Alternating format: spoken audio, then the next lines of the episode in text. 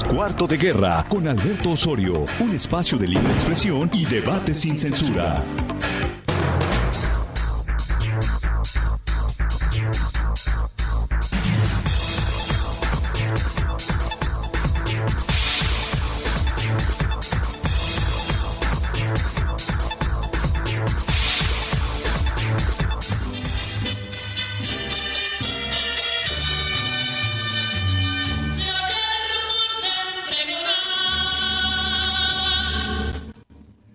¿Cómo le va? Muy buenos días.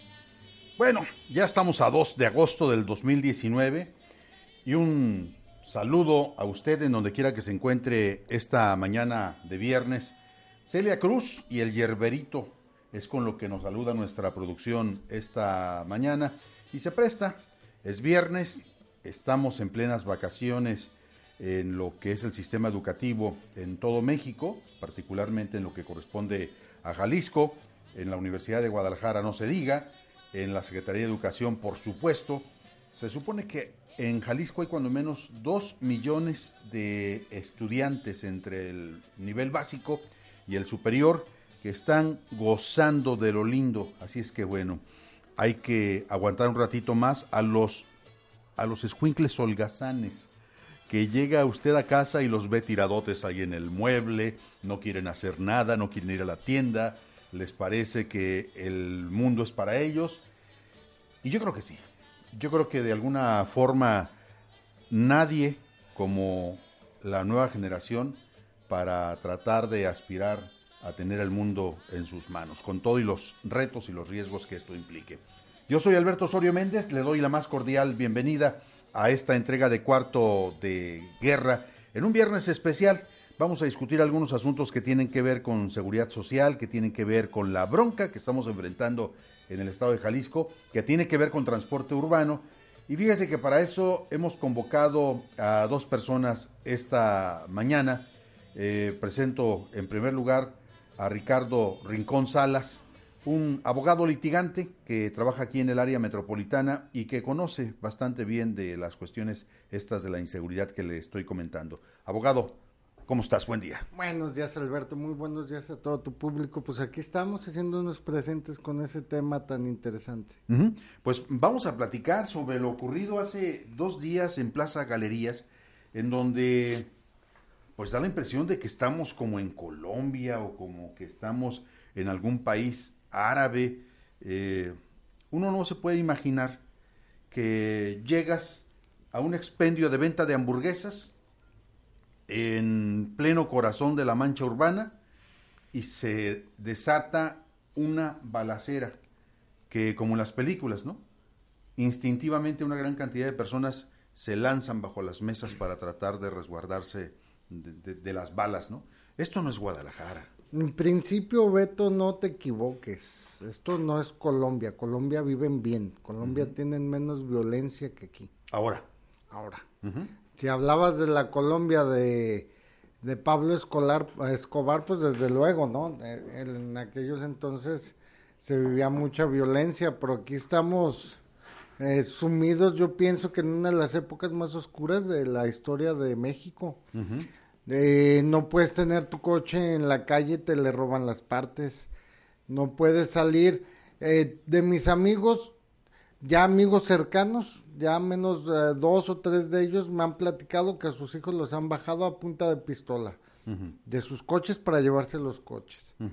A mi vecino más de dos veces lo han bajado el mismo coche, pero él tiene la, la suerte de tener de esos chips que lo, lo paras en, en, cualquier, momento, pum, nomás le, le, aprietas y lo paras y ya van dos veces que lo recupera y el otro día ya vi que llevaba la su camioneta en una grúa me imagino ya para venderla, para deshacerse de ella, no, no sé.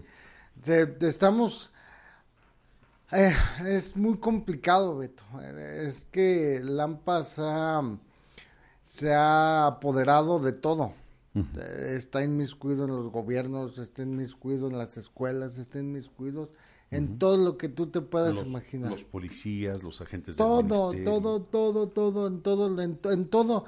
El AMPA se metió en todo es que es lógico. A ver, pensemos, hagamos un pequeño ejercicio. tú estás en, aquí en los medios, ¿no? Pero tú tienes todo el dinero del, mundo. Tú podrías reclutar a siete, ocho periodistas con todo el dinero del mundo.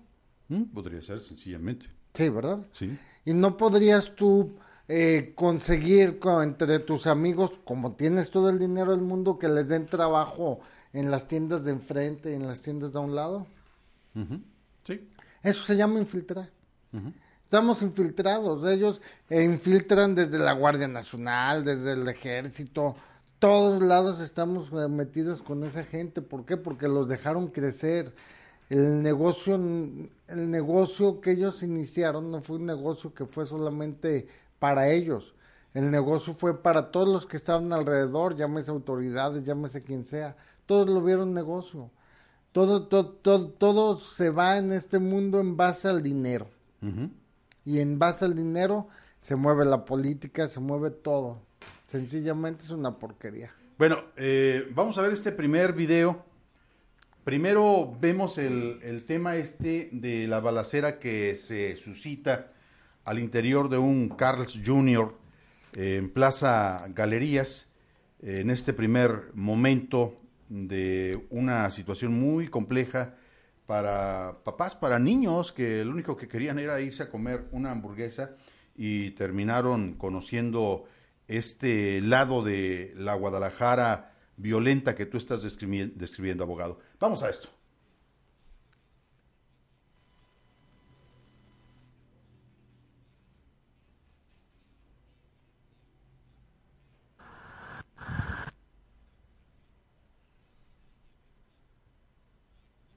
Sangre que traes la camisa? Ay, hay otro tirado, creo.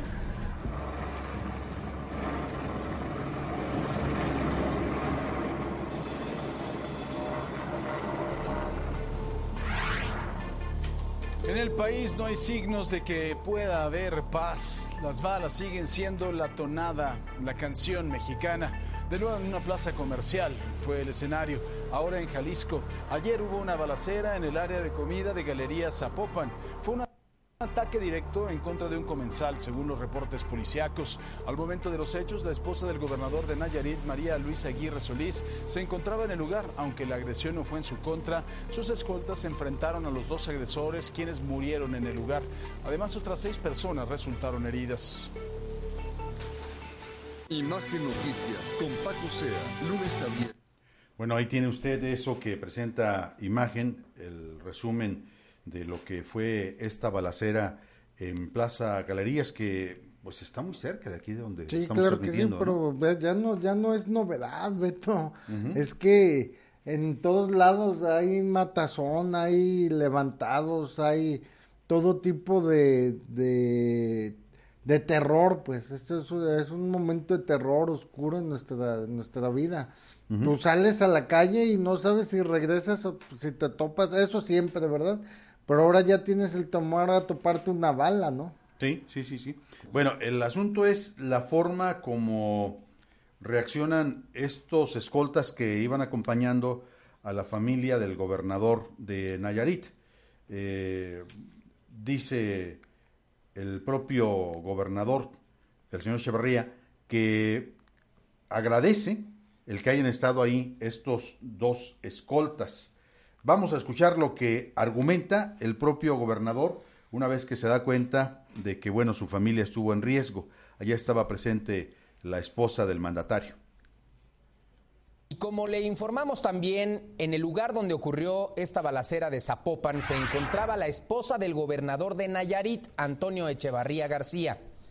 Pues el mandatario reconoció la labor de su personal de seguridad, quienes defendieron la integridad de los comensales, dijo que afortunadamente su familia está bien al tiempo que señaló que no planea reforzar su seguridad. Aquí está el gobernador. susto. Eh, afortunadamente la familia está bien, las personas que acompañan a mi familia están bien. Siendo honestos, uno salió herido, afortunadamente no de gravedad pero hay que reconocerles, hay que reconocerles, ellos estaban tomando sus alimentos, se suscitó ese hecho violento. Estaban en un restaurante de comida rápida, había muchos comensales y ellos pues son policías. Y por ahí alguien decía ayer en las redes sociales que los policías de Nayarit son policías que los traen bien puestos. Y ayer lo demostraron. Ellos, aparte de defender su integridad física, defendieron la integridad de los casi, no sé, 70, 80 comer- comensales. Nada. Este, andamos bien Pero es que en- nomás en todos los aspectos y nuestro temor es de que no tenemos dinero en el gobierno del estado para seguir haciendo más obra para, para los ciudadanos, porque hay muchas, hay muchas necesidades en Tepiga, hay muchas necesidades en Ruiz, en Tecuala, en Acaponeta, en Guajicori, en Nayar, en fin, en todo el estado de Nayarit. Oye, Bueno, ahí está. Esto es lo que comenta el gobernador de Nayarit, Antonio Echevarría. Y le doy algunos otros datos de quiénes fueron estas personas que fallecieron, según la referencia de los disti- distintos medios de comunicación. Se menciona que uno de los sicarios que perdió la vida en este enfrentamiento fue Martín Arzola Ortega, alias el 53, jefe de sicarios del cártel de Jalisco Nueva Generación, ejecutado en un restaurante de comida rápida en Plaza Galerías. Bueno, yo no sé para qué lo mencionan así los medios, sería mejor decirlo Carl en forma Jr. directa, ¿no? Carl Juniors, no, o sea, eh, si la gente estuvo presente ahí va a decir, qué forma de tratar de distraer. Y aparte eso, eso no es publicidad. ¿Usted cree que va a ser buena publicidad el citar tal cual a un lugar donde se comete un asesinato, que no es el primero? Se habrá que recordar esta mañana lo ocurrido con otro asesinato. Eh, es más, creo que es de la misma cadena. ¿no? Hay habido En ya Américas. No, pero también ahí mismo, hace como dos años, mataron afuera de ese Carl Jr. una persona. a ese, eh, pero to- tomando el tema de, de los eh, guaruras que traía la señora de, de Nayarit, fíjate que fue muy peligroso. Fue una situación peligrosa que estuvieran ellos ahí. Sí. Ellos reaccionaron como el, el- el entrenamiento que tienen, obviamente, tienen un entrenamiento. Ellos no sabían si iban por la señora o iban por el, por el, por una persona en específico. Pero más hubiera valido que no estuvieran porque hubo más riesgo estando ellos. ¿Por qué? Porque los sicarios llegan, matan a quien van a matar y se van. Sí. No van a un enfrentamiento. Cuando llegan, empiezan a disparar y reciben respuesta, hubieran hecho una matazón para el que le cayera. Yo pienso que eh, fue una sorpresa y fue una cuestión desafortunada que estuviera ahí, porque el mayor riesgo fue que estuviera ella. Si hubieran ido contra de ella, pues está, es correcto, ¿no? Obviamente. Sí, sí lo hubieran matado, no Sí. lo hubieran fallado. Sí, pero obviamente, no, no, a, a- a lo que me refiero. Si van contra de ella, pues es correcto, es, es obvio el, el resultado que tenía que haber en relación a sus ah, escoltas. Ahora bien, si no van por ella y ella no está ahí, pues nomás llegan, matan y se van. Y no se suscita un enfrentamiento. O sea, el riesgo corrió eh, la gente por el solo hecho de estar la señora ahí con gente armada. Bueno, eh, yo lo veo al revés. ¿Qué tal si la persona que por la que iban lleva sus escoltas y sí logra reaccionar? El gobernador dice que había 70 personas cuando menos en ese lugar. Sí, claro.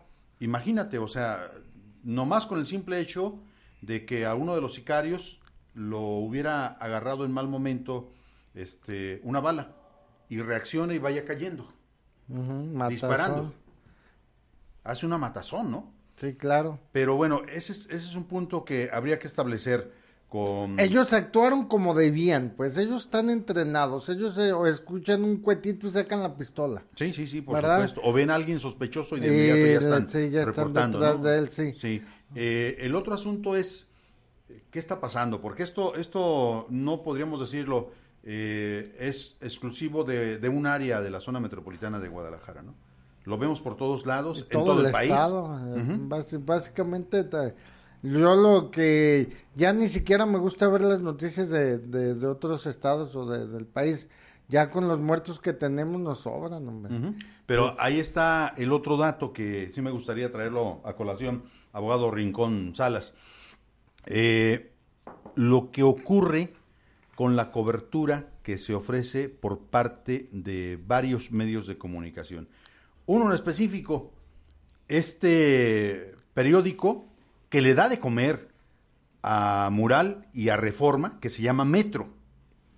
Híjole, qué, qué vergonzante, qué tristeza para la gente que trabaja ahí como editor de esta edición del periódico Metro. Ayer presentan la referencia de lo que ocurrió en este enfrentamiento en donde fallecen dos sicarios. Muestran la foto de la persona este, Abatida. abatida. ¿Y sabes qué ponen de cabeza? No es capsu, ¿No es qué? no es capsu, no es salsa dulce, Ah, no es. Ajá. eh, no es ketchup. eh, Ah, ok, no es catsup. eh.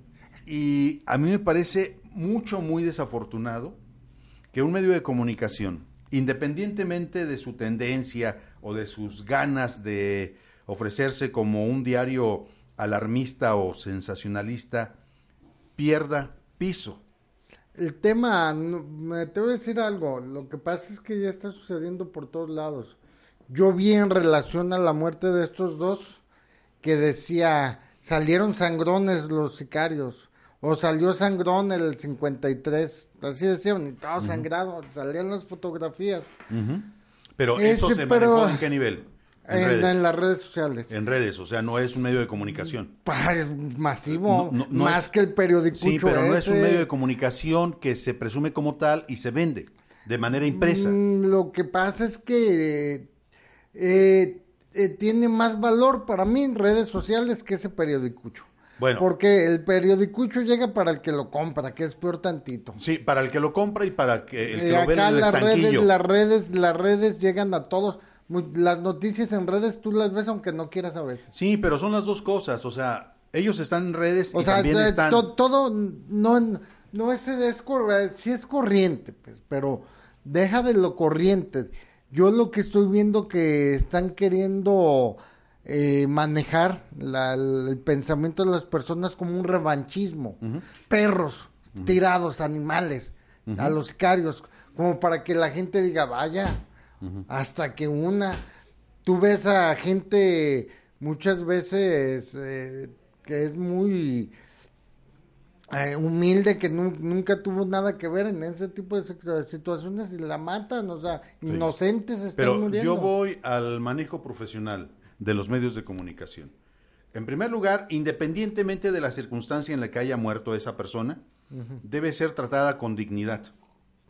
Porque imagínate, o sea, si nos atendemos a que, ah, bueno, era fulanito de tal y no ameritaba mayor este trato digno por parte de la autoridad, bueno, entonces habría que justificar que llegara a CEMEFO, que llegaran los peritos del Instituto Jalisciense de Ciencias Forenses, vieran quién es, teniendo el antecedente, y entonces que agarren a patadas el, el, este, el cadáver.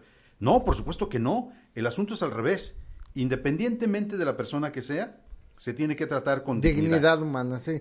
Es, es complicado, pues, es, es complicado porque, eh, ¿cómo decirlo? La gente está harta, Beto. La gente está harta y necesita venganza. Yo lo veo así. ¿No viste el de la piñata? Hace días tomaste, creo, por aquí ese tema. Al, al ladronzuelo de, de coches, o ladronzazo, que agarraron a palazos y que la gente estaba contenta.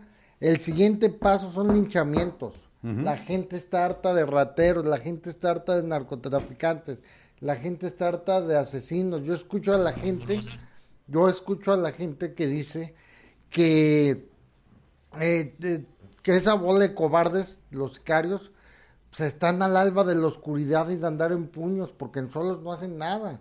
Eh, yo pienso que estamos a un punto eh, no muy lejano de empezar con las autodefensas, como pasó en Michoacán. Sí, pero bueno, es que cuando empezamos este programa... a lo que voy, a lo que voy. La gente cuando escucha y ve tirado a alguien así le da gusto. La ética.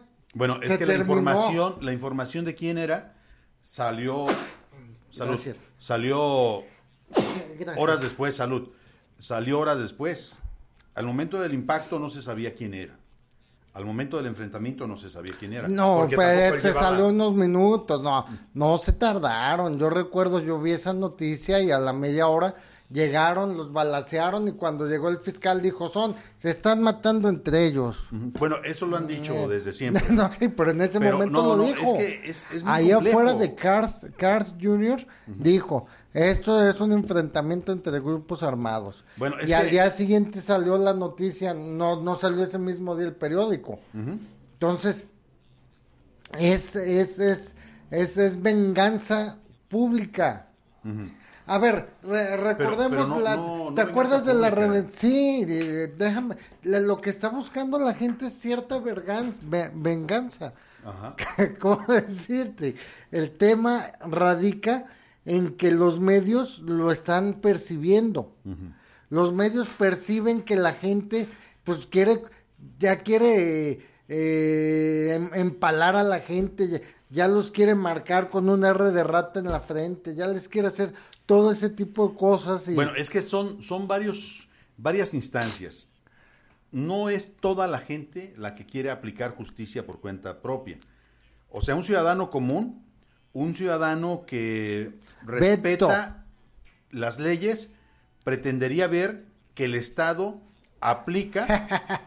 bueno, Ay, es que Beto. Tú, tú te puedes reír, pero es la verdad. Soy abogado. Yo lo veo todos los días. Nadie. Con no. mayor razón. Sí. A ver. Con tú- mayor razón. Tú estás viendo. Tú, tú- tú tienes en- como elemento principal la aplicación del Estado de Derecho, no la aplicación del ojo Te por voy a decir, yo no, yo no soy penalista, pero yo veo cómo eh, la propia fiscalía sale diciendo ya, nosotros los agarramos, los jueces los sueltan, ¿qué hacemos? O sea, ¿tú crees que la gente no ve eso?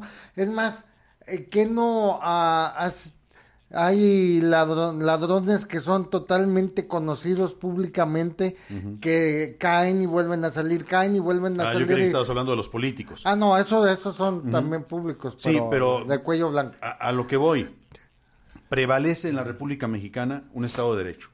No. Mal aplicado, como no. Ah, entonces no sí. es ese Estado de Derecho. O sea, derecho, la justicia es de que se te dé a ti lo que te corresponde. Te roban, mm, lo agarras, lo meten a la cárcel y te devuelven lo Pero es- robado es, más una tus falla. gastos. Es una falla Mm. del sistema. No, falla sería, falla sería, Alberto, si fuera por fabilidad humana, pero cuando ya es pensado, no lo es. No, pero bueno, un funcionario público, un ministerio público, un juez, no está pensando siempre en cómo va a beneficiar a la delincuencia. Ah, claro que sí. No. No, él le llegan y le dicen, te vamos a dar tanto porque lo saques. O ya tienen ellos un trato. Es- Es, ay, así, mira, yo no lo he visto, Ajá. pero para mí Pero es es que claro. esa es la bronca. Espérame, pero, pero es claro. Es como, como, eh, es como el aire. No lo ves, pero lo respiras. El, sencillamente, hay- aquí hay un grupo en este estado que está comandando todo, por lo menos en el estado, en el país. Entonces, de narcotraficantes.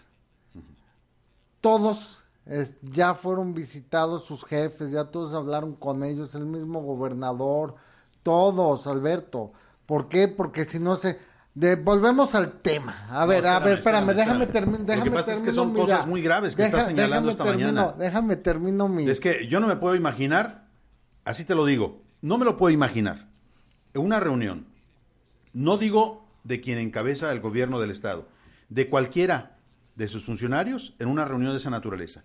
Con una sola foto que se pudiera testimoniar de que ahí están, están juntos y están platicando cómo le van a hacer para burlar no, el Estado no. de Derecho, con eso habría para que se tronara No, todo un lo gobierno. truenan. No, Alberto, este país. Sí, pero Ay, es ve, que no- no, las fiestas a las que acudían. Pero no que es así. estaban llenas de, de narcotraficantes. No, no, no es así. Ahí es en donde tienes que comprobar. Es, ¿cómo te diré? Es eh, tiro por, por bola, ¿no? Si tú estás diciendo eso, a ver, ¿cuándo, dónde ¿Con quién y a qué horas? Veamos, Espérame. veamos, es, Traes- es como, es como, es como... ¿Traes elementos? ¿Tienes fotografía? Espérame, espérame, ¿Tienes espérame, video? Beto. ¿Tienes testimonios? Hay, hay un no. Es- Ah, hay, hay, hay, hay, un, hay un, hay un, hay un, hay un principio del derecho de prueba que se llama la presunción. Sí. Vamos Bueno, a si ver, tú presumes ahí te va, eso, espera, tienes que déjame, déjame termino el tema. La presunción radica en el siguiente elemento. Ajá. Uno, eh, eh, el cúmulo de pruebas alrededor de las cosas te hacen llegar a una resolución de lo que está sucediendo. me, perdón, me, me distraje un poco con la entrada de él, pero traía toda una... Joel Muñoz. Mucho gusto, Joel. No, no te preocupes, traía toda una historia. Es, es que- es que esto es una técnica jurídica, Alberto. Sí. Te explico. Eh, en un juicio, un juicio está hecho, te lo voy a explicar rápidamente, un juicio está hecho para que se termine en un año. Eh, cuando la justicia te favorece o favorece a alguien, puede terminar en meses, en, en muy poco tiempo. Esa es una presunción de que te apoyaron. Ahora, apoyaron a un tercero. Ahora bien, cuando te perjudica, termina en 10 años. ¿Cómo? ¿Por qué? Porque el juez le admite elementos de prueba que no debe de admitir, admite recursos, admite juicios, acuerda cada seis o siete meses. O sea, esos son actos que te hacen presumir. Ahí están en el expediente, el expediente es prueba, pero si tú lo ves, dices, no, pues está bien. Sí, bueno. Entonces son presunciones. Ahora bien, las presunciones lógicas. Tú en este estado, vuélveme a contestar de, de- dime de esta semana. Una verdadera, un verdadero, una- un verda- verdadero pleito en, corta, en contra del narcotráfico, ¿qué implica? Contéstame primero, ¿qué implicaría una verdadera defensa en contra del narcotráfico en este estado? Oye, espérame, es que lo- no entiendo. ¿A, a dónde vas? Sí, sencillo. Tú ves, ya te lo dije la, la vez pasada que por ahí estuve, todos los días 40, 50 muertos en todo el estado. Y no, No, es ves, que así. no ves un solo decomiso en todo el año de 5 o 6 toneladas. No ves un solo decomiso en todo el año Es que todo de se dinero.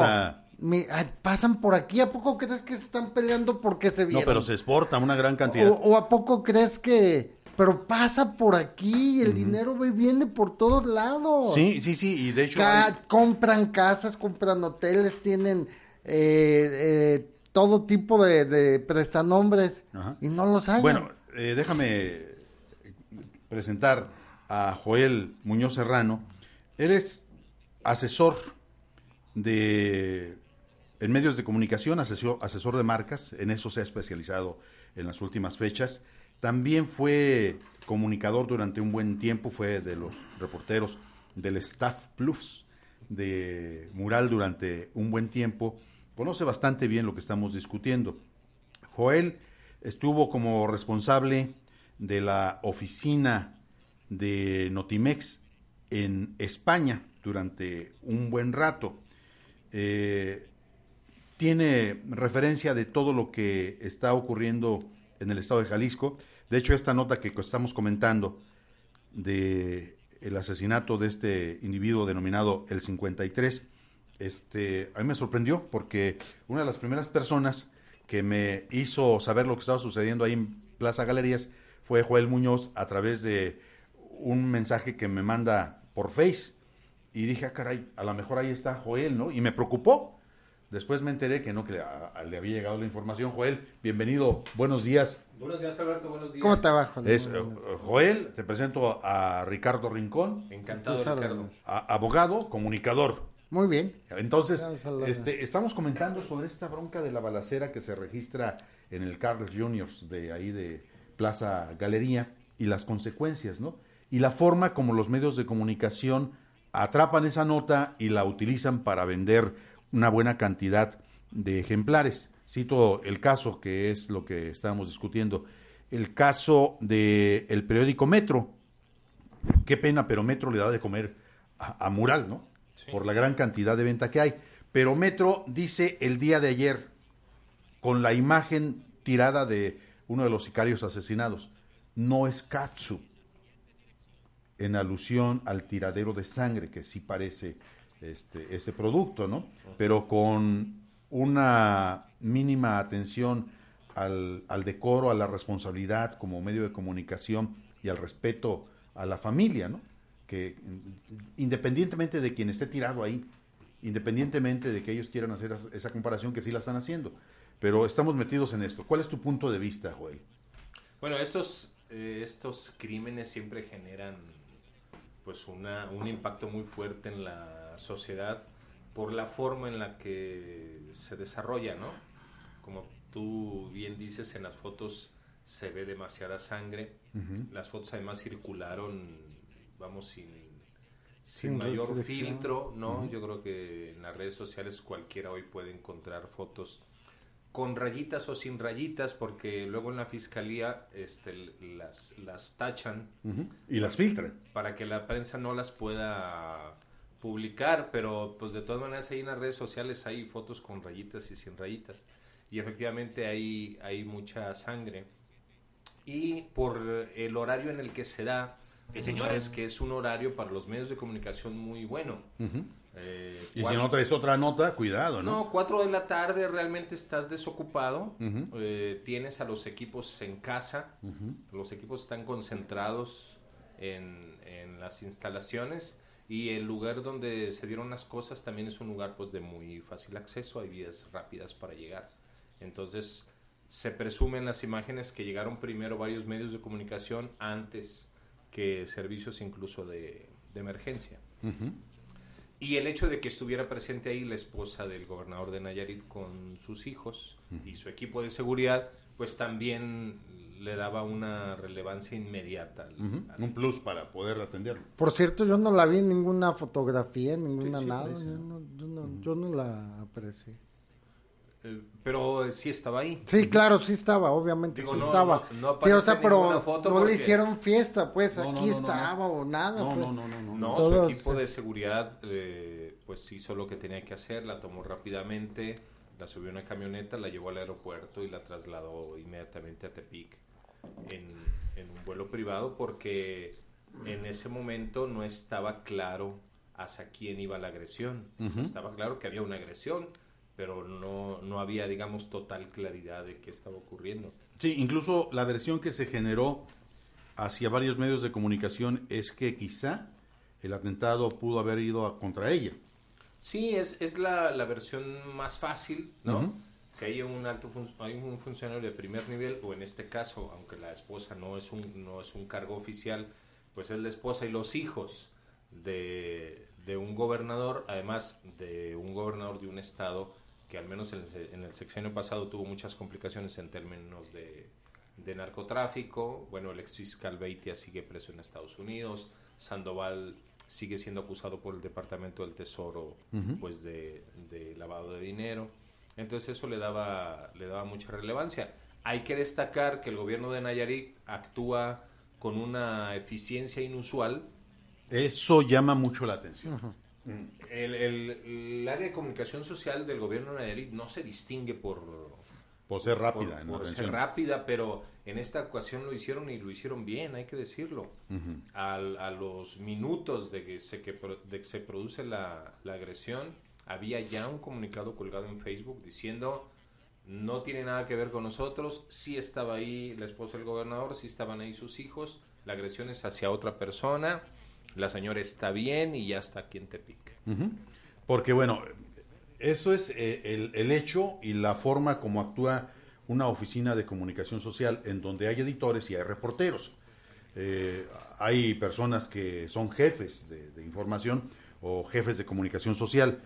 En el otro escenario, Metro tiene reporteros, tienes jefe de edición, tienes este, los propios correctores y se presume una cabeza que yo no sé si en algún momento, en alguno de los cargos que has tenido dentro de lo que es el, sistema de, producción de noticias, eh, se te hubiera ocurrido ofrecer al auditorio, a los lectores, una nota con ese tipo de cabeza, ¿no? eh, en donde exhibes de antemano el cuerpo de una persona acribillada, eh, asesinada o abatida, como tú quieras, y ponerle de cabeza no es cabe. Por el metro es común, ¿no? Yo he Sí, visto es que eso ese- es, eso es metro. Sí. Vamos, no esperarías otra cosa de metro. Sí, pero, o sea, Como eso no esperarías otra ¿eh? cosa ¿Y eso del- qué? Pero chavo, comúnmente ¿Y eso qué? lo Que sea metro. hacen. Comúnmente lo hacen. Sí, que, pero eso no lo que le, que le encuentran. Ah, bueno. Bueno, de Del, eso vive. eh, Del- de del- hacia el pasado. Viven yo de lo manera que comentaba. entonces. Sí, claro. Habría que aclararlo así. Sí, claro. Pues de eso vive. Hacen de un cadáver una forma de obtener carroña. Y la, la prensa que dirige Luis Carriles en Ciudad de México, pues hace exactamente lo mismo todos los días. Es una foto muy llamativa, entre más sangre mejor. Era como la alarma de... El alarma ¿Se de acuerdan de 20 años. Matola, Pero- dejóla y ahogóla? Ándale, Ah, bueno, es lo Alarma mismo. se circulaba cada ocho días, Bueno, ¿no? es- es- Era un espacio No, muy largo. pero es que ahora ya tenemos diario que contar de eso. Sí. Acuérdate que muchos periódicos hacían su fuerte de la nota roja. Lo hacen Que- todavía. No, pero ah, Muchos periódicos muchos desaparecieron de los del del del del, man- del mundo nor- normal, o sea, ya ves que todo se está yendo, sí, A lo, a lo- a lo- a lo digital. o sea, no se o sea, se, se fue todo ah, desapareciendo. Antes todos veíamos el periódico, no podíamos, no teníamos nada de esto. Bueno, en, en el cuadrante de la radio, lo primero que había al iniciar la mañana del himno nacional era un programa de nota roja, ¿no? Es cierto. Y ahí está Edgardo Levi, y ahí estaba este Juan Aranda, y ahí estaba Eduardo Ya Chimeli. desaparecieron esos, Chimeli. ¿no? Todos El hombre, esos Sí, es el programas. arquitecto. mu- muchos ya murieron. Pero los programas también ya. Lo- sí, es lo ya- que digo, que antes, hace 20 años, a las 5 de la mañana, eh, ya tenías programa de nota roja prácticamente en todo el cuadrante. Pero no se llegaba a esos excesos. Don Eduardo Chimeli, por ejemplo, lo más que decía es, y fue trasladado al Sheraton de Juana de No, no, pero a ver. Puente Grande. No, sí, acuérdense que siempre ha habido un. Un Amarillismo, un amarillismo forma y un matiz de humor. Sí, pero es, es que eso no justifica acuérdense de aquello de. o y sea, con cuchillo No, cebollero. yo voy, yo voy a otro ¿no? tema. Yo al tema que vi en redes sociales. O sea, te just- el- a los medios se les justifica todo. Para empezar, para sacar dinero te venden porquerías en la televisión. Yo eso no está no, discusión. No todo, no todo. Muchos venden porquerías en la televisión. estamos viviendo una situación pocas veces vista. El tema. Un presidente que se le va encima a la principal revista del análisis político en la República Mexicana. Un presidente Proceso. que le dice a Proceso, es que ustedes no se han portado bien, no se están portando bien. Y un reportero que se atreve y le dice, es que no tenemos que portarnos bien con usted. Y luego un presidente que revira y le dice, las grandes transformaciones en México han sido acompañadas por grandes periodistas. Cita el caso de los Flores Magón y cita el caso de Francisco Zarco. Y luego el propio representante de proceso en esa rueda de prensa le dice, señor presidente, de eso hace 150 años.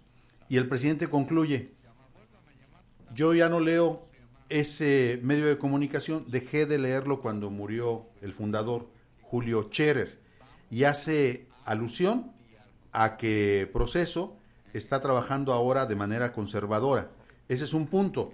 Si trasladamos la misma situación de relación prensa-gobierno, tendríamos que pasar por el análisis de lo que hace el gobierno del Estado Bueno. hacia, hacia los medios de comunicación.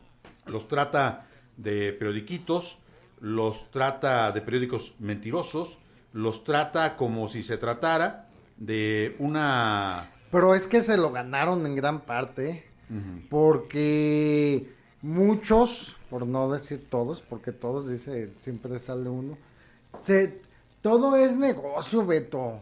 Muchos, yo, yo, yo estuve, Sí, yo fui síndico, no, yo, yo fui síndico y a mí me ¿Síndico o cínico? Síndico, síndico, muy, muy serio. Muy serio. Sí. Eh, me llegaban los periódicos a mí. Oye, ¿quieres que saquemos tus obras? Cómpranos espacio. Revistas, cómpranos espacios. O, o llegaban y a ver, te vamos a entrevistar y, y- y serias. Periódicos, peri- re- revistas serias, Televisa. Sí, Televisa organizaba. tú estás hablando de la venta de déjame, publicidad. déjame, déjame termino, déjame Ok. termino. Para que veas que no, no es nada nuevo. Televisa a ver, pues sabes qué, vamos a organizar aquí una manifestación, vamos a correr a Pedro y a lo mejor se agarran a, a- a carambazos, vente, llegaban y con las cámaras, o sea, no nos hagamos, todo es negocio. Los del, los propios eh, proceso, cualquier revista, cualquier periódico, vende. Se trata de vender, no se trata de comunicar, no lo están regalando en la esquina. Y no se, y no, y no, y no nos, no, no estemos ciegos. No, pero no espérame, viven, no. viven de la venta de sus periódicos, viven de la venta de noticias. Es que tú estás argumentando una perversidad. no, es lo la que verdad. es la forma de entender los medios de comunicación. Bueno, y eso no es cierto. Ah, no es cierto. A ver, ahí te va. A ver. Mira, citas tú Televisa, alarma, bueno. y citas proceso. Estos dos medios, aunque no se quiera ver, dependían de su éxito desde el punto de vista del plan de negocios, de la venta directa. Perdón, yo sé que te dolió el- porque estuviste no, en proceso. No, no, no, no, no es eso, no es eso. Eh, pero eh, menos ese, de casi todo, menos proceso ese. durante décadas dependió casi exclusivamente de lo que era la venta directa en, en- en el puesto de, de periódicos. Así se mantuvo. Durante muchísimo tiempo. ¿Y ahora ten- de qué se mantiene? No tenían publicidad. Hoy no se están manteniendo. Hoy traen serios problemas. Hoy Proceso está a punto de desaparecer de su versión impresa y está a punto de convertirse solo en una versión digital. Esto es un asunto que truena en lo que ellos esperaban los momentos de gloria, porque Julio Scherer Ibarra le dio por meterse como asesor de Andrés Manuel López Obrador. Y bueno, las cosas no han resultado como, se quisiera. ellos querían, ¿verdad? Pero alarma también. O sea, tú puedes decir todo lo que quisieras de alarma, pero desde el punto de, de- de- vista del plan de negocios le eh, funcionaba. pero repíteme algo, algo. Tú solo caíste. Tú dijiste, esperaban tener éxito porque Julio Scherer se metió de asesor de Andrés Manuel. Porque esperaban algo del gobierno. Entonces, esperaban pautas, esperaban tal, esperaban que le invirtieran dinero y no iban a hablar mal pues, de él. Quizás por eso están hablando mal de él, porque no les dio pautas, no les dio dinero, no les dio anuncios, no les dio... Eh, a ver, digamos, un gobierno mun- eh, municipal, tú que eres comunicador, los dos que son comunicadores, ¿cuánto puede invertir el gobierno de Guadalajara en comunicación social? en, en, en, en- en hacer, en que la gente vea todas las obras que van a tener y todos los programas que van a tener. Las revistas, los periódicos no se los hacen gratis, se los hacen gratis de esa difusión. Es que... yo No, pregunto, pregunto, nada No, más. pues, eh, ¿Lo hacen gratis o no lo hacen No, gratis? es que la, Creo que la- la respuesta no es de sí o no. La- las respuestas son un poco más complejas. ¿Hay dinero por medio o no hay dinero por medio? En una relación entre un medio de comunicación y un gobierno, una institución pública o privada, una marca comercial, eh, aquí se pueden decir marcas, ¿no? Sí. Este, Heineken, Telmes, etcétera, eh, o gobierno de la República, gobierno del Estado, Universidad de Guadalajara, la relación tiene varios componentes.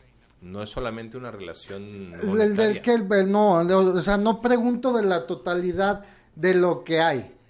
Simple y sencillamente, un gobierno si le manda a un periódico, ¿sabes qué? Anúnciame que voy a tener tales programas, ¿lo hace gratuito? Si es noticia, sí. No, de programas. O sea, cualquier programa. O sea, noticia, algo relevante, ¿a qué, a qué refieres?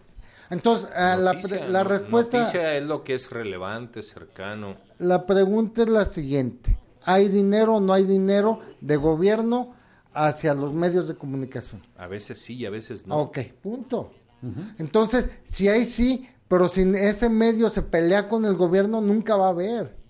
Nunca lo va a tener, entonces tiene que estar bien con él de cierta manera. Yo creo que es un poco más complejo que Es que eso, esa no es la política de comunicación social desde Yo el creo que punto de es vista institucional. Porque desde, así como lo abordas, está mm, comprobado, es público, que en el sexenio de Emilio González Márquez, aquí en Jalisco, o en el sexenio de Peña Nieto, en el gobierno federal, la inversión a los medios de comunicación fue, vamos, altísima, ¿no? Fuera de los parámetros acostumbrados. ¿Y eso qué quería decir? ¿Eso qué quiere decir? Que si la lógica fuera como tú la abordas, entonces Emilio González Márquez en Jalisco o Peña Nieto en el país tendrían la mejor imagen del universo. No, no, no, no, no.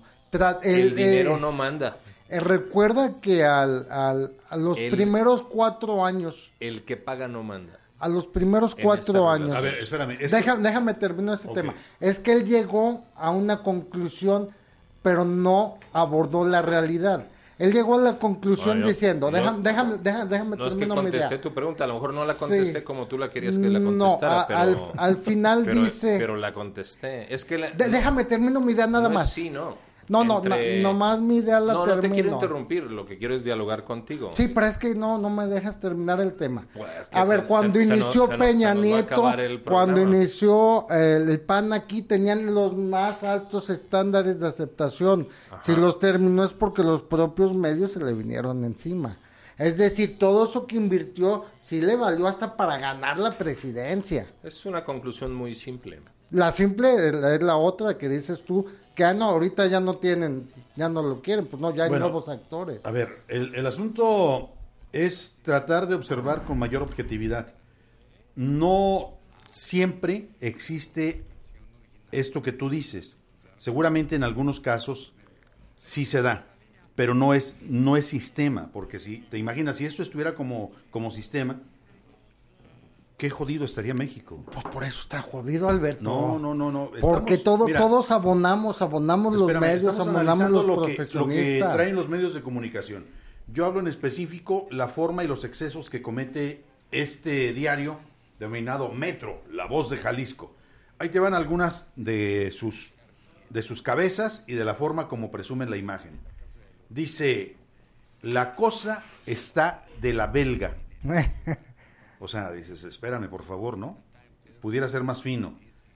Otra este, cabeza que les da, pues, por ser eh, escatológicos, por ser poco interesados, en cuando menos subirle una rayita a lo que es el entendimiento de la calle. O sea, si tú me dices esto, yo digo, tienen como redactor, con todo respeto que me merece cualquier este, albañil, tienen como editor a un albañil o a una persona que quizá trabaja este, recogiendo basura con todo el respeto que me merecen. Luego otra, o sea, traen ahí una cosa de carácter fálico metida en la cabeza estos señores. Cuelga la jerga. Y luego otra, aparece una persona asesinada y dice por 230 mil, ¿no? Y luego otro que se ve claramente que le arrancaron la lengua y dice, traga bala. O sea, observa. Lo que este pasa es que eso tiene un público, Beto. O sea, de México, hablemos de Jalisco, eh, un 30% es de un nivel muy bajo de cultura de la gente. Vete a los ranchos, vete. es a la gente que se le vende, pero Tú estás hablando de un hecho dado. Pero esa es la gente que se le vende, ellos van dirigidos a eso. a ellos no les va, no le vas a poner un encabezado. Eh, se encuentra en la morgue. No hay nada más dinámico que un fenómeno de orden cultural. Si tú partes de la idea de que el pueblo está jodido porque no puede consumir algo que tú de manera consciente estás ofreciendo para subir valores, para subir estándares, este, estás mal. Y, y estaría muy lamentable. Imagínate, por ejemplo, bajo esa perspectiva, nunca se justificaría que una ciudad como Guadalajara tuviera grandes presentaciones de música selecta, de música clásica, de música formal. Obvio, hay todo tipo de gente. Y durante un buen tiempo, la ciudad de Guadalajara fue sede para la zarzuela y para la ópera. Mucho antes de que se estableciera como ritmo este, natural, naturalmente desarrollado aquí o impuesto la banda o el narcocorrido. Había que cubrir todo un protocolo para asistir al teatro de Gollado.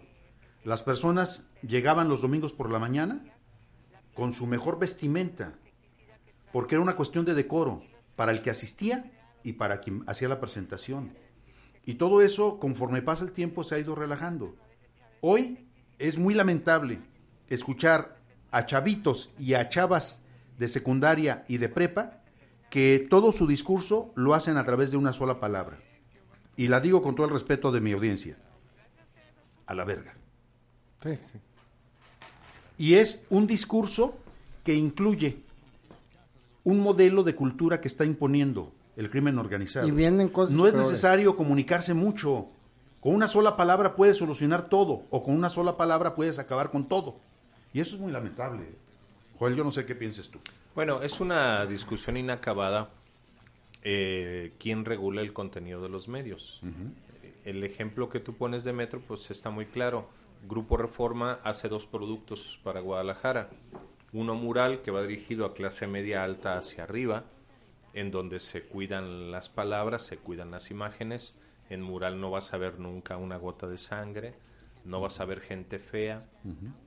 En los inicios, no sé ahora, pero en los inicios del periódico estaba estrictamente prohibido retratar a gente fea. Eh, porque digo, sin discriminar, pues sabemos feos y guapos en esta vida, ¿no? Claro. Yo me ubico en los, en los primeros. pero, pero en el periódico no podía salir gente fea. Ni por dioseros. No era, era parte de la estrategia para llegar a un, a un segmento, a una audiencia, lo cual es lícito. Vamos, no hay ninguna ley en este país que prohíba eso todavía. Pero es Es discriminatorio. correcto. Y el otro producto que hace el mismo grupo con la misma información y a veces con los mismos reporteros se llama Metro y tiene un tratamiento muy distinto y es en donde se juega el morbo y se, y se, se lucra con la pues con la pena ajena. Es, eso es lo que ocurre con Metro, pero no hay, no están cometiendo ningún delito todavía, no está, Está prohi- cometiendo discriminación. pues no, no está penado todavía. La regulación entre quién decide Y están haciendo apología del delito. puede ser, pero, pero las democracias en el mundo han elegido dejarle esa elección a los medios y no regularlas. Y además Les- nadie obliga a nadie a comprar nada. Exacto, les parece que es más sano que haya una, autorre- una autorregulación. Cuando empezó todo el- este tema del te- de la trata de personas que se agudizó o que se visibilizó, que se agudizó, porque a lo mejor agudizado tenía muchísimas décadas, sí se reglamentó y entonces se prohibió a periódicos como Metro, como el Universal, como a varios que tenían, ingresaban mucho dinero a través de esta vía, se les prohibió poner anuncios sobre masajes, estéticas, escort, servicios de acompañante. Antes se podía hacer, ahora está prohibido hacerlo. Entonces dejaron de hacerlo. Yo no sé cuánto abone eso a la trata o no de personas, desconozco, no, no conozco un estudio serio al respecto. ¿Debería legislarse este tema de lucrar o no con el dolor ajeno, de mostrar estas imágenes tan fuertes en las portadas? ¿Se debería de legislar? No lo sé, yo creo, sigue siendo una discusión inacabada que está en Francia, que está en España, que está en Italia, que está en América, que está en Estados Unidos. Nadie todavía ha legislado esa parte. Sí se ha legislado el tema de los infantes, por ejemplo, en México más recientemente, en otros continentes se ha legislado hace décadas, ¿no? Sí, pero ahí es en donde tú- cubrir a los a los a, a los presuntos delincuentes, ¿no? También ya no se les eh, pone ahí el nombre completo, se les cubre el rostro para que no se distinga quiénes son. Esa parte está legislada. La que tú mencionas no. Y si no está legislada, pues entonces se rige por temas de mercado, que es lo que comenta él. Hay una Fíjate, fíjate Es- es que ahí donde está a- el a- asunto. ahí está el tema. Hay gente que le gusta y que lo compra. Ahí donde lo abandonaron, por ejemplo, en la cuestión de los delincuentes vivos, fíjate, vivos no los puedes exhibir, muertos sí. O sea, ahí, ahí, fue- ahí do- ahí fue donde sí está legislado en el Código Penal Nacional, Código Nacional Penal, eh, ahí está legislado que no se le, por la presunción de inocencia. Sí, sí, sí. Y, y tiene que ver con el nuevo sistema de justicia Sí, penal. exactamente, pero en este caso ya está muerto el presunto delincuente o no se le está dando el trato de un delincuente, se le está dando el trato de cualquier persona que mataron. De una víctima. Entonces, de una víctima, entonces no hay, no hay Entonces se puede decir el nombre completo. todo, lo Porque- dicen, y el, el nombre y la cara y la foto y la sangre y todo. Pero ahí también están, yo pienso, ya hablando en derecho, pues, están atentando contra los derechos de la personalidad del, del difunto y de la familia. Ahora, quien difunde estas fotografías, estas fotografías no las toma ningún reportero. Yo pregunté a fotógrafos, no encontré ningún fotógrafo que haya tenido acceso a la escena del crimen. Son la misma gente que estaba ahí. Son fotos de fiscalía. De fiscalía. O- o- Bueno, no es de la misma gente que de la, andaba del- ahí. de la gente que acudió a tomar el servicio, pues. Sí, sí, sí. sí. No sé, serían policías municipales los primeros que llegaron, no sé este, si es fiscalía, tampoco no quiero mentir, pero quiero decir que salen de instituciones oficiales, se filtran a partir de instituciones oficiales. Seguramente vendidas. Sí, y ese es el otro dato, ¿no? Durante mucho tiempo se conoció cómo algunos de los socorristas, algunos de los ministerios públicos, cuando tenían la oportunidad de ser los primeros en llegar a un asesinato o un accidente eh, de tráfico, lo primero que hacían era bolsear a la víctima o al fallecido. Sí. Yo creo que todavía no. Tumbaban relojes, tumbaban carteras, tumbaban objetos de, De de valor, valor.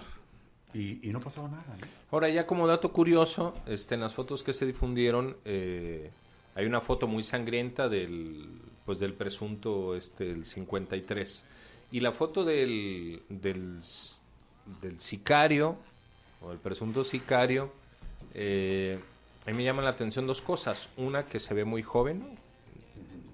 Yo creo que cuando mucho tiene 22 años se ve muy muy chavito. Y dos, que se haya atrevido a hacer eso en medio de un operativo de seguridad de una esposa de un gobernador con sus hijos, porque todos sabemos que esos operativos son ostentosos. O sea, los funcionarios que cuidan lo- a, a- los escoltas de funcionarios no son para nada discretos, ¿no? Dejan la camioneta en la puerta, hay guardia. Bueno, todos que nos, nos dedicamos a eso nos damos cuenta cuando alguien así está comiendo Portan armas. Entonces el sicario, pues me imagino que también se habría percatado de eso. Y la otra cosa que me llama la atención es que en la foto el chavito está acostado, pero trae el arma empuñada y recargada en el, en el abdomen. No le alcanzó a sacar. iba sacándola y pum. Y cayó así, sin moverse. O, o, O lo o se acostó y luego... el- Quizás, Lo- quizás la quiso sacar a lo mejor en el suelo como reflejo. Yo es, la- es lo más seguro. Por al caer, él trae el instinto asesino de defensa. Sí, bueno, pero- Ellos al caer, y ya no alcanzó a hacer nada. Es que imagínate a lo que nos meten, ¿no? De repente tenemos que pensar en el intento de ser peritos. Sí, A bueno. ver, No, porque- prime- primero lo mataron y luego le acomodaron el arma. O, Para de justificar que lo o mataron. no alcanzó a sacar el arma cuando ya lo tenían asesinado, ya, ya lo habían matado. Yo Nunca, pienso nunca que cayó y cayó y quiso sacar el arma. Nunca es lo como sabremos. reflejo. Nunca Bueno, es que ese es el otro dato. En Jalisco nos estamos especializando. El Ah, Instituto Jalisciense de Ciencias. Forenses ah, estaba haciendo, ya ahora es un relajo, estaba haciendo buena labor. Muchas de las, de las situaciones de peritajes especializados hacia otros estados se estaba pidiendo el apoyo del Instituto Jalisciense. ¿no? Eh, el decano de los forenses estaba aquí en Jalisco, don Mario Rivas. Eh, don Mario Rivas siempre estuvo entre la verdad oficial y la verdad pública o la verdad social. Cuando asesinan al cardenal, él fue el primero que dijo, ¿no? No lo mataron de manera circunstancial. Su asesinato fue no fue directo, fue directísimo, ¿no? Y luego ya decían, "No, es que a mí me tocó tocar las perforaciones, ¿no? Fueron 14 balazos y era muy elocuente el señor cuando, cuando daba ese, ese testimonio. Es que ese es el otro asunto del tipo de sociedad que nos está tocando vivir. Y es un poco de todo. Yo imagino, por ejemplo, en la era medieval, había un asesinato o una guerra y pasaban años y años y años en que la otra parte del lado del mundo, del otro lado del mundo, se enterara. Hoy no. Hoy hay un asesinato y se reproduce por cientos de miles en un 2x3 a través de Internet. Que eso es lo que está Sí. sucediendo, ¿no? Y tú denuncias a Metro, pero yo creo que también hay que decir que hubo muchos medios muy responsables que dieron información en el momento en el que estaban sucediendo los hechos, se trasladaron ahí, eh, interrumpieron programaciones, lanzaron información en vivo y fueron muy, muy cautelosos y muy responsables porque la fácil, la fácil hubiera sido, hay un, hubo un atentado contra la esposa del gobernador de Nayarit, esa era la fácil. Hubo una balacera adentro y estaba la esposa de un gobernador, esa era la fácil. Sí, sí, sí. Si te llega una llamada o Y algo. yo solamente vi un, una- un encabezado así en el Sol de Nayarit. Fue en, en el único en el que lo vi.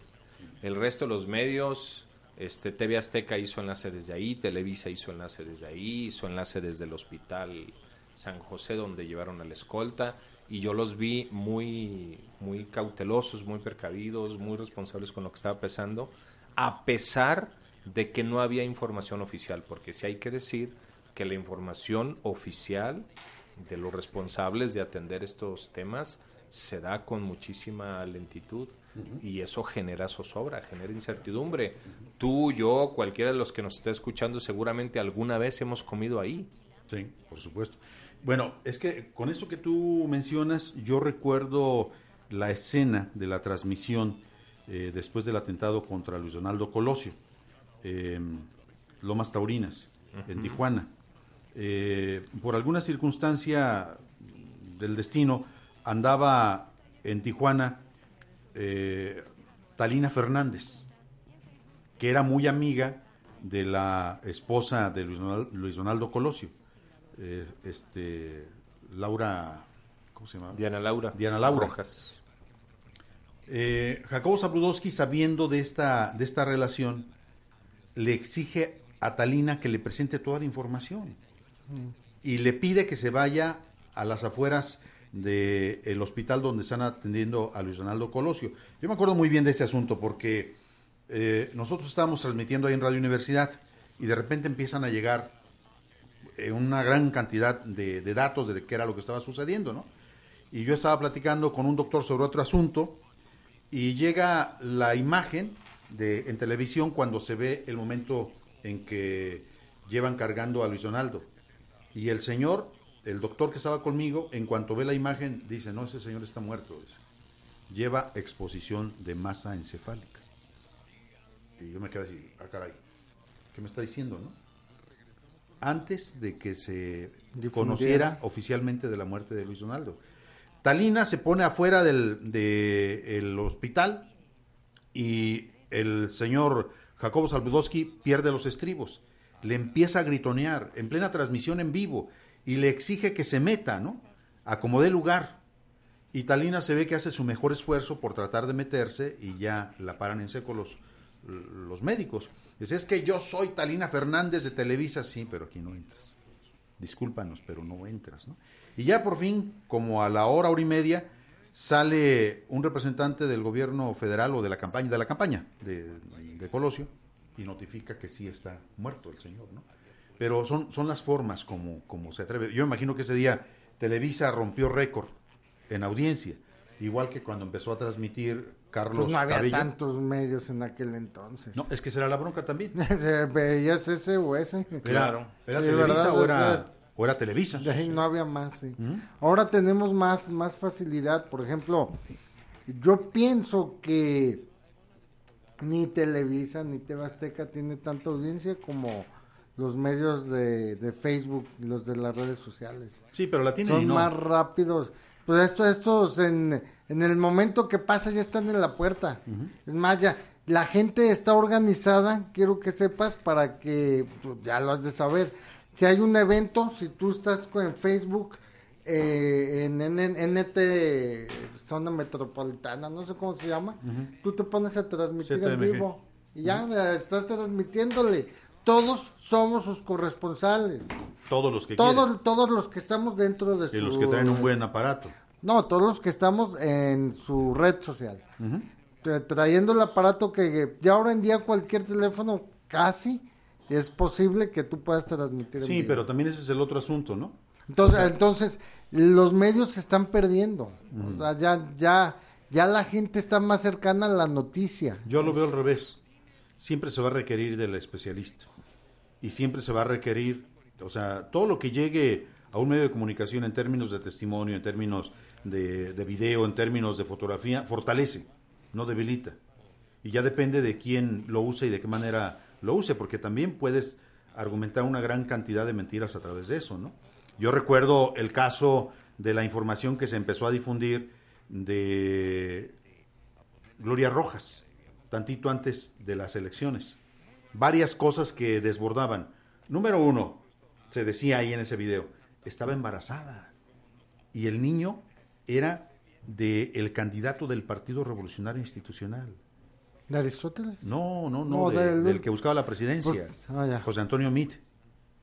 Y luego se decía que el señor le había mandado un solo día tantas flores que se dio el lujo de adornar todo su despacho a nivel de suelo, a nivel de, de escritorios, y no sabes qué pasó, si fue cierto o fue mentira.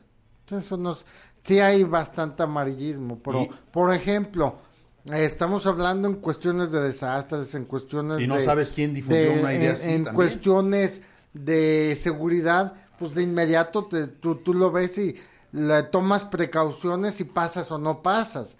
O sea, este, este es un medio eh, vinculado hacia el momento de la persona. Una decisión rápida, decir, ah, caray, me están diciendo que, que hay una pipa volteada en la carretera Guadalajara, no voy. O sea, ese tipo de noticias, la, la, la, la, la otra es política. Lo que tú estás hablando es política.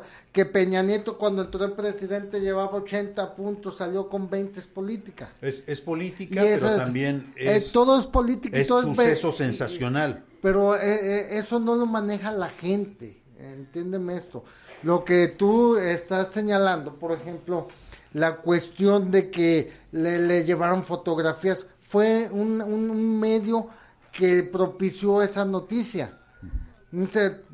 Para lanzarlo a, los, a todos los medios de comunicación de internet. En cambio, el otro, el otro es, es muy diferente, pues. Es, es una previsión en el momento para el ser humano, para las personas que tenemos este acceso. El otro ya es una noticia prefabricada con tiempo para sacarlo en ese momento. Que dicen que Gloria Rojas en realidad tuvo un niño de Aristóteles, tuvo uno de, del de Tonalá y todos los gobernables, pues. Eso sí se lo ganó a No, pulso. no, no, tampoco. O sea, Bueno, cuando mucho. eso, cuando mucho fueron dos, ¿verdad? Pero pues si son, es uno cada seis años, los estuve esperando cada seis años. Bueno, yo no sé. Ahí sí, Bueno, no yo tampoco, pero te, por ahí se agarraron, o sea, no, no creas que la, que la política le hicieron nomás por el ánimo de inventar algo, pues ya, ya, ya traía su colita y pues la gente se la creyó, el que se la quiso creer, y al que le interesó y le importó. Claro. Bueno, el asunto es que resultó bastante polémica la exdelegada de Cedesol. Vamos a presentar un punto de conclusión. a abogado eh, Rincón Salas, ¿a qué nos estamos exponiendo eh, este, los, los jaliscienses desde el punto de vista de la seguridad social? Está muy la complicada la vida en este país, no solo en el estado. Eh, yo, fíjate, finalmente de traer ciertos tipos de coches, ya trato de traer del más bajo perfil que se pueda, ya no puedes traer nada. Ah, lo comenté hace un par de minutos, a compañeros, amigos míos, a sus hijos los han bajado, mis vecinos, a punto de pistola de sus coches.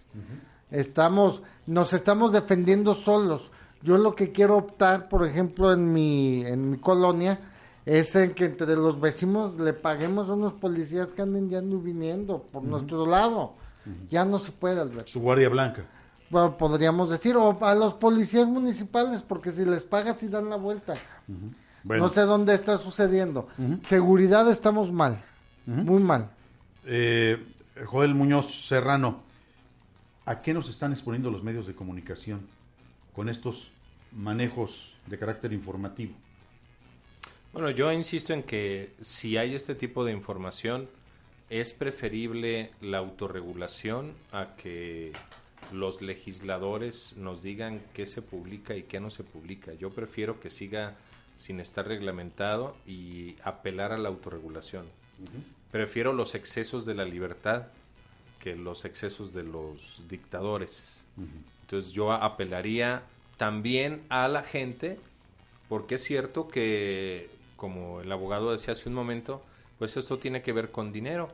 Si el producto no funciona, se cierra. Si el contenido no funciona, se cambia. Entonces, si no queremos este tipo de contenidos en la calle, pues no los consumamos. Es, as- es así de simple. Hay programas de televisión que han durado una semana. ¿Por qué? Porque no tienen rating. O algunos que tienen mucho rating, pero se caen. Se desgastan, como el de Laura de América. ¿no? Sí, y si quiere, y si queremos que siga funcionando una revista como Proceso o algún esfuerzo como este, el de tu espacio, pues lo que hay que hacer es apoyarlos, escucharlos, comprarte la revista, porque es una manera de mantener viva, digamos, propuesta. es el- el- una, una propuesta seria y de, y de fortalecer nuestra democracia. En el comportamiento de los medios respecto de la tragedia del, del otro día, insisto, yo observé mucha responsabilidad en muchos medios. Si bien es cierto que hay algunos que abusaron y que lucraron, yo vi mucha responsabilidad en, en los medios, a pesar, fíjate, de que no vi cubriendo a periodistas muy experimentados. Sí. Eh, había más bien jóvenes en el oficio. Digo jóvenes, este, por relativamente, ¿no? Yo sé que un José Luis Escamilla pues ya trae su kilometraje en Notisistema, la gente de TV Azteca también, pero, pero nunca van a traer el kilometraje de periodistas de tu, de tu generación. Iba a decir de tu talla, pero pues para no ofender a nadie, pues de tu generación, ¿no? Sí, o sea, que han vivido Entiendo que de alguna forma me estás diciendo. Pues que, que tienes, que tienes tu edad, que tienes tu edad. No, de pero aquellos ayeres. porque sí, para cubrir algo así necesitas eh, ciertos nervios de acero, necesitas kilometraje recorrido, necesitas este bastante calle para no dejarte llevar. Sí, y luego- con la primera información y ser muy responsable. Y los reportes que yo escuché en radio fueron muy responsables. Hubo alguien, un director de noticias de radio, al que le vi un tuit hablando de atentado contra la esposa del gobernador de Nayarit. Y yo hablé con él, dije, oye, este, pues tú di lo que te parezca, pero te paso información fiel. La esposa está bien, los escoltas están bien, solamente hay un herido. No, el, no hay atentado contra la esposa del gobernador. No sé qué haya, pero atentado contra la esposa del gobernador no hay. Y eso lo dice el gobierno. Y lo, y lo corrigió, pero muy responsable me dijo, fuente. Claro. Sí, no es de que, ah, pues Joel me dijo y ya está. No, no, me dijo, fuente. Entonces le di la fuente y dijo, va. Y corrigió inmediatamente al aire. Sí hay en Jalisco gente preparada, hay periodistas responsables. Insisto, a pesar de que la información no fluye. Eso dificulta mucho las cosas. La por información por parte de las instituciones este, policiales debería de fluir mucho más rápido. Eh, Y esto, si se tiene en cuenta que en algunos momentos la situación de una balacera, y esto lo conocen muy bien los socorristas, eh, tiene una serie de circunstancias sumamente peligrosas. La más peligrosa es cuando un comando armado tiene su retaguardia y después de atacar a unas personas, llegan ellos para rematar a los que están ahí presentes, ¿no? Entonces es peligrosísimo. Pero bueno, Es muy peligroso. Es pero cierto. hace falta mucho manejo ahí de la, de la comunicación. Y por parte de la marca también hay que decir que Carl Jr. tenía que haber manejado esto de otra manera. Ten- tenía que haberle quitado las playeras a todos. Tenía que haber cubierto rápido la marca para eh, evitar más daño. para evitar más daño a la marca. Sí. Híjole, cuando hablas de eso, nos faltó un tema, el meternos con la marca rápido. Alfaro y el meternos con la marca del gobierno del estado. Lo, hacemos, ¿no? Déjame nada más comentar rápido el, el Twitter, el, el tweet que, que publica el gobernador, que a mí me llamó mucho la atención. eh, no sé si fue el único, el que yo vi, dice algo así como sobre lo que acaba de ocurrir, me comuniqué con el gobernador de Nayarit, este, le- me puse a sus órdenes y y igual haré lo mismo con las víctimas, eh, con las personas lesionadas. Entonces yo lo leí y dije, ah, bueno, sí, con, con mi vecino el gobernador, con mi colega, de volada me moví, le ayudé, saqué a su mujer, ¿no? Y con los que resultaron lesionados ya les llamaré, ¿no? los, los jaliscienses después, ¿no? Pero solo con los que resultaron lesionados. Los que, los que se murieron del susto estando ahí, no, pues esos ni les llamo, ¿para qué, no? Me, Entonces, me acuerdo con eso que dices de una, una canción, creo que de Agustín Lara, ¿no? Era Farolito. no sé. Farolito que alumbras. Bueno, en fin. Ahí le dejamos. Le, le, faltó asesoría, ¿no? Le faltó un buen consejo. Él tenía una buena intención, decir, estoy atendiendo esto. Pero... Como cortesía para el otro estado, pues, Pues sí. Lo podemos decir. Oh, pues sí, pero tú, tú dices... Pero y los demás, y todos los Sigue días, todos habiendo los muertos. ciudadanos de primera y de todos- segunda, ¿no? El Sí. que es gobernador le llaman de volada, le ayudan, le no sé qué. Y mi hija que tiene un, una Una bala en el muslo, un esquirle en una pierna, pues ya le hablará el gobernador en algún momento. Ay, La próxima semana, si te parece, Joel, platicamos, ¿no? Sobre mucho el asunto gusto. de la aplicación de las políticas públicas Sí. en materia de comunicación. Sí, con mucho gusto. De sí, acuerdo. porque aquí una de las grandes víctimas se llama Carl's Jr. Ajá. Y, y ellos mismos. Y no hacen muy buenas hamburguesas. Y pues qué pena, ¿no? Imagínate. Sin deberla ni temerla. Bueno, eh, me retiro, me piden que lea este comunicado de prensa. Dice este comunicado, Startup Tapatía lanza nuevas plataformas y evoluciona el mercado de la paquetería en la última milla. La innovadora iniciativa reactiva la economía al generar miles de autoempleos, alianzas con más de 2.000 pequeños negocios y se trata de una alianza entre empresarios europeos y empresarios tapatíos. Luego se menciona, se llama Mobile Packet y viene con todo.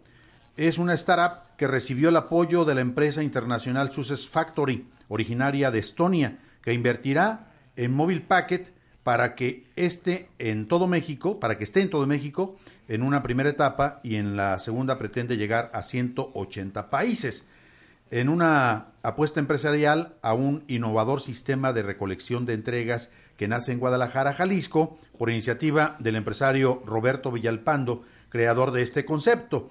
A partir de este primero de agosto inicia el servicio que a través de la aplicación de celular Mobile Packet ayudará a reactivar la economía de la zona metropolitana de Guadalajara, pues no solo se convierte en una alianza del llamado e-commerce, o comercio por Internet, sino que generará más de 2 millones de autoempleos en todo el país y aproximadamente 250 mil en Jalisco, además de producir ganancias extras a miles de negocios pequeños como papelerías, tienditas eh, de abarrotes y tiendas de conveniencia como el 7-Eleven, eh, que se, se están afiliando para apoyar este sistema. Este es el boletín que nos hacen llegar. Eh, especifica además este comunicado que, bueno, usted seguramente conoce un servicio más o menos parecido con esto de la entrega de, de comida en minutos a través de gente que anda en moto o que anda en bicicleta. Bueno, ahí viene la propuesta en términos de lo que es la paquetería con esta empresa denominada Startup, eh, una empresa totalmente tapatía por lo que nos dicen. Vamos a ver cómo les va. Mucha suerte por lo pronto. Y aquí terminamos nosotros esta entrega de Cuarto de Guerra. Gracias. Buen día.